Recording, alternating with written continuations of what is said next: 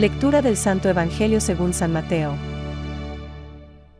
Compasión de Jesús por la multitud.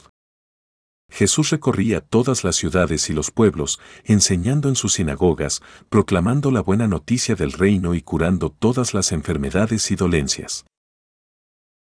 Es palabra de Dios. Te alabamos, Señor. Reflexión. Rogad. Al dueño de la mies que envíe obreros a su mies. Hoy, cuando ya llevamos una semana dentro del itinerario de preparación para la celebración de la Navidad, ya hemos constatado que una de las virtudes que hemos de fomentar durante el Adviento es la esperanza. Pero no de una manera pasiva, como quien espera que pase el tren, sino una esperanza activa, que nos mueve a disponernos poniendo de nuestra parte todo lo que sea necesario para que Jesús pueda nacer de nuevo en nuestros corazones. Pero hemos de tratar de no conformarnos solo con lo que nosotros esperamos, sino, sobre todo, ir a descubrir qué es lo que Dios espera de nosotros. Como los doce, también nosotros estamos llamados a seguir sus caminos. Ojalá que hoy escuchemos la voz del Señor que, por medio del profeta Isaías, nos dice, El camino es este, síguelo. Is 30 horas y 21 minutos de la primera lectura de hoy. Siguiendo cada uno su camino, Dios espera de todos que con nuestra vida anunciemos que el reino de Dios está cerca. Mateo 17. El Evangelio de hoy nos narra cómo, ante aquella multitud de gente, Jesús tuvo compasión y les dijo, la mies es mucha y los obreros pocos. Rogad, pues, al dueño de la mies que envíe obreros a su mies. Mateo 9,37-38. Él ha querido confiar en nosotros y quiere que en las muy diversas circunstancias respondamos a la vocación de convertirnos en apóstoles de nuestro mundo.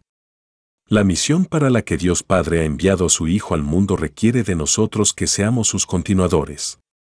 En nuestros días también encontramos una multitud desorientada y desesperanzada, que tiene sed de la buena nueva de la salvación que Cristo nos ha traído, de la que nosotros somos sus mensajeros. Es una misión confiada a todos.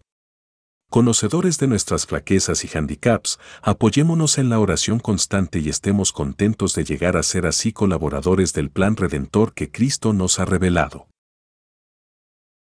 Pensamientos para el Evangelio de hoy. Para una mies abundante son pocos los trabajadores.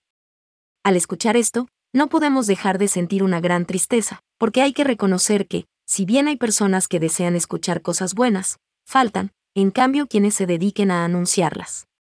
Rogad también por nosotros, para que nuestra voz no deje nunca de exhortaros. San Gregorio Magno. El mundo no es un conjunto de penas y dolores. Toda la angustia que exista en el mundo está amparada por una misericordia amorosa.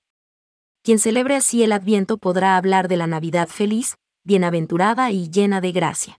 Benedicto XVI. Con el credo niceno constantinopolitano respondemos confesando. Por nosotros los hombres y por nuestra salvación bajó del cielo, y por obra del Espíritu Santo se encarnó de María la Virgen y se hizo hombre. Catecismo de la Iglesia Católica, número 456.